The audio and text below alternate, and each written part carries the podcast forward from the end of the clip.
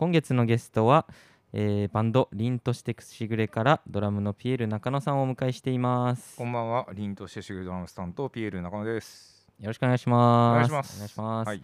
今回は、うんえ3週目なので、はい3回目で、えーいろんな話をしてきたんですけど、はい。今回はちょっとねうんピエール中野さん本人にはいち。ょっとね焦点を当てて、あ、本人に？はい、はい本人に？はい。本人にいろんなことを聞きたいなと思うんですけど、何でも聞いてください。あの本当に俺はい結構そのドラマーっていうイメージはい。が最初にまあね俺はあ、そのあっ凛としてしぐれではなくて、そうドラマってイメージだったんてですね。いうのがあって、その後にまあバンドをしてるっていうイメージがあって、うんで俺ずっとあのツイッターフォローさせてもらってるんですけどあありがとうございます。あのすげえイヤピあのイヤホン作ってるじゃないですいか。通算7機種作ってます、ね。あそんな作ってるんですね、はい俺多分あれ初期から見てるんですよあ、もう一番最初から、はい。はい。で俺やっぱオーディオ好きなんであ、はいはいはい。イヤホンとかも俺すごい好きなんうんですよ、うんうん。めっちゃいいなと思っててあ、はい。そのなんかミュージシャンがうんこうコラボレーションしてそうですね。こうなんかこうイヤホンとかまあわかんないですけどそういう機材を作っていくって。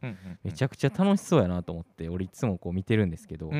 あとなんかすごいみんなのレビューもねうん。めちゃくちゃ良くてそうですね、おかげさねまで。すごいなと思ってあれどういうきっかけで始まったんですか？あれはもともと僕がイヤホンがすごい好きというか、はいはいまあまあま当然音楽好きで,、まあね。うん。で自分のなんて実家がもうオーディオとかちゃんとしてるあ家だったんですよ。めちゃくちゃでいい環境だから音楽に触れる機会がまあ自然と幼い頃からずっとあって、はいはいでまあバンド続けてきてでなんかそろそろ自分もオーディオ組みたいなと思ってでやるならガチでって思ったら、はいはいはいなんか何百万とか1000万とか超えちゃうみたいな世界だったからうん。そっと閉じて。で沼ですよね。そう。こう終わらないしやばいって。うん。なんか電柱を立てなきゃいけないらしいよみたいな話とかあっうん。てちょっと厳しいなってなってでそしたらやっぱ自分が何の時に一番音楽聴いてるかなってなったらその当時まだえーよく電車に乗ったりとか移動時間も長かったんであのイヤホンでうん。聞いてる時間が多いなっていうことに気がついてあじゃあイヤホンでうんすごいいいものってうん。どんなものがあるんだろうっていうのを調べ始めたのね。したらなんかやっぱそこにはそこでやっぱ存在していて、うんで要はピュアオーディオだとまあ1000万超えるけうど、ん。普通のイヤホンだったら、まあ、56万あれば、うんなんか最高の環境が手に入るぐらいの当時は、今またちょっと値段変わってきてるけど、でそそういうのがあって、うん。でこの機種を買えば、はい一旦収まると、はいはいそのもう買い替えたりとか、うん。他のが欲しくならない、うん。一回止まるみたいな、うん。イヤホン沼が止まるみたいなはいはいはい。機種が実はテンプロっていうのが出てて、はいはいはい。でそれをじゃあ買ってみようっつって、はいはい買ってみて聞いた時にうん。まあ猛烈に感動したわけですよ。こんなに違うのってなって、はいはいはい。でだから今まで聴いてた曲が全然違って聞こえたから、はいはいはい。いろんな曲聴きたくなるじゃないですか、そうすると、これすごいと、はいはいはいオーディオって変えるだけでこんな感動が待ってるんだって思って、うんでそこで発信し始めたの、はいはいはいこれやっぱイヤホン変えたらすごいと、はいはいはい。こういう機種があってっていうのを紹介し始めたら、でいいイヤホンっていうイヤホンヘッドホン専門店はい。がちょうどなんかできてすぐぐらいになるほどなるほど。でツイッターで上で絡んでそこから、はいはいはいはい。で買い物とかもしてて、はいはいはい。ででなんかそのフリーペーパー出す。うん。でちょっと創刊号の表紙やってくれませんか？ってオはいはいはい。ファーが来て、えーすでげえ。その辺りからなんかそのバンドマンの中でもうん。イヤホンに詳しいみたいな。ポジションがなんとなくできていて、はいはいはいでそれこそソニーだったりとか、うん。えっと、オーディオメーカーから、はいはいはい。えっと、レビュー頼まれたりとか、えーめっちゃいいな。あとそのインタビューのしなんかそのオーディオについてのインタビュはいはいはいーお願いしますみたいなで結構答えたりとかしてて、はいはいはい。でなんかなんとなくそういうふうにこうオーディオに詳しい人っていうのがずっとこうなんつうの地道にこう積み重ねてきていく中で,、うんでやっぱなんかこれ試してほしいあれ試してほしいですみたいなうん。オファーがめちゃくちゃ来るんだけど、うん。いいものしかやら引き受けないし、うん。いいものしか発信しないようにしてたら、うん。なんかその信頼度が上がって、でちょうど Bluetooth の,、あの接続イヤホンがうん。ちょっとこう話題になり始めて、だけどやっぱりいいのはないなと思ってたんだけど、その時にそのアビオットっていうメーカーから、うん。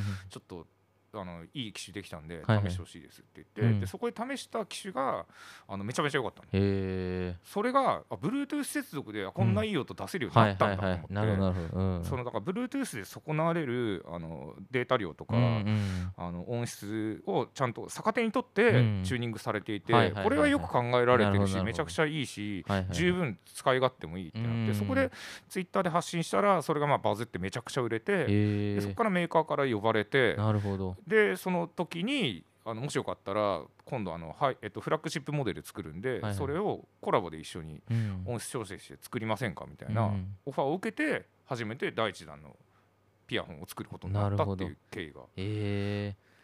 羨ましいっす。あったんですよ。いやだからもう地道に発信してたっていう。いやすごいっすね。で好きでやっぱいろいろ買ってたし、うん自分がね。ううん。買ったりとか。え。ーそうそう。いやでもなんかいいっすよなそのなんかみんなこうレビューとか俺もこう見てたりしても、やっぱりこうなんやろドラマっていうのが一個あるから、あはいはいはい。ちゃんとやっぱりこう楽器の音にフォーカスしたレビューとかがあってなんかみんなこういう聞き方していってくれたら嬉しいなって そうそうそう思うような結構レビューとかもあっていやそうそうそう。結構それはすごいなんかいい影響やなと思って。そうなんだよめちゃくちゃ俺もなんかうわすごいいいいい活動っていうかねあはいはいはい。ありがたいですよ。うんありがたいですうんミュージシャンに喜んでもらうのがいやめちゃくちゃいいなと思って、うん。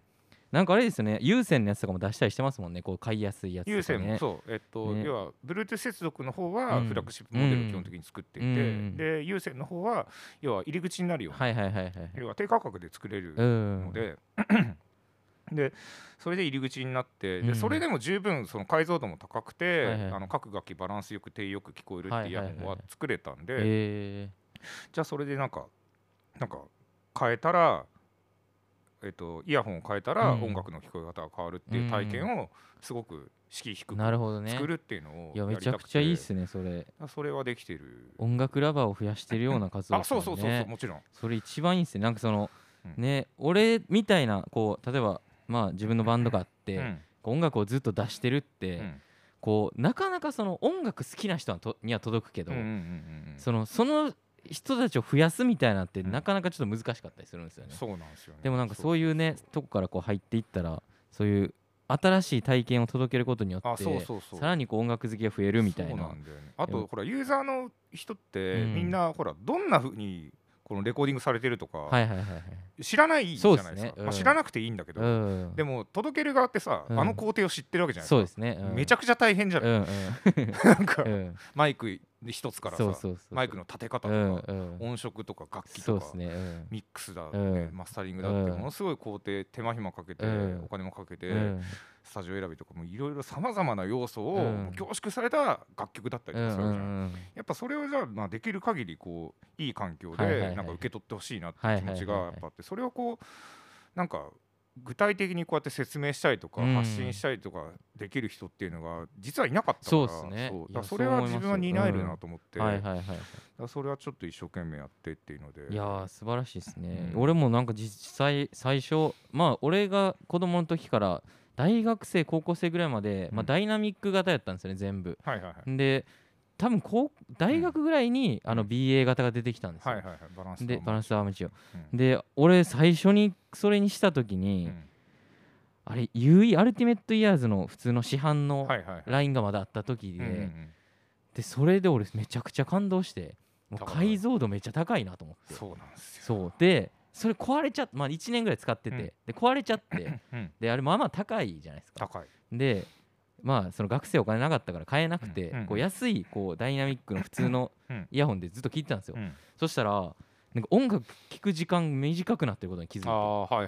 なんか自然になんかやめたりしてて、あやっぱりこれ楽しくなくなっちゃってるんやなと思って自分の中で、でもう一回そういうなんか自分が好きなイヤホン買って、はい。また聞いたら、うん。またやっぱすごいこう楽しくなったというか、だいやそうなんですよ。からその体験ってやっぱり、うん。ねこんだけずっと音楽好きで聞いてても、うん。やっぱ音が良くないとね、うんうんだんだんこう楽しくなくなっていっちゃうというか。いやだからそれはね本当にめちゃくちゃ大事ですよねそう音の。すごく重要だったりするんですよね。音の出口はね。うん。やっぱワクワクしたいですもんね。音聞いてね。うん。音楽ってやっぱりね音を楽しむって書くんでね、楽しめない音が鳴ってたらうん。やっぱり聞かなくなっちゃうんですよね、うんうんうんうん。うんいや素晴らしいですね。そうなんです。いい音でね出してても、うん。受け取る側が違ければなんかもうそうですよね。あれこんこんな音じゃなかったのにみたいな音が届いてしまってこっちの意図じゃないんだよなみたいな。そうそれはなるべくなくしたいなと思って、はいはいはいはいその辺のなんかこういい感じのニュアンスっていうのは,、はいはいはい。なんかまあ本当にいろんなイヤホン試してきてるんで、うん。ここだろうなっていうところのポイントのチューニングをしていて、はいだからはいはい。はい結局なんかなんかよくなんかしぐれに合わせたチューニングとか、うん。なんか好みの音にしてるだけだろってよく思われがちなんだけど実はこうユーザー目線というか、こういう音がおそらく届いた時にめちゃめちゃかっこよく聞こえる音なんじゃないかなっていうでそれもしかもこうオールジャンルでどんな楽器が鳴っててもどんなジャンルでもうん。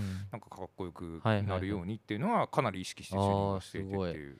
なんかねいつもレビューとか見ててもこれでこれ聞いたらめっちゃいいとかねあいろんなアーティストみんな書いてるじゃないですか。ね、ほんと時間かけて、うん。めちゃめちゃいろんな曲聴いてえー。テストしてて、えー。めちゃくちゃ厳しくしてるのよ、自分で審査基準を。え多分そこまでやる人が多分あんまりいない。ーそうですね。えーでもそれはうんちょっと俺も聞いてみたいですね。聞いてあまだ聞いたことない渡すね。いや めっちゃ興味あります。絶対に渡すね。うんめっはい。ちゃずっいずっと思ってうん。絶対に渡す絶対に。言ってく言ってくれればいい。DM とかくれればいいあ 気になってるんですけどって言ったらすぐに送る。ずっと気になってるうちにもう7機種まで出ちゃったっていう。最新機いやでもすごい普通に俺普通にあれを割とこうツイッターで楽しんでて。でも UE 好きだったら多分好きっすよ。あマジっすか？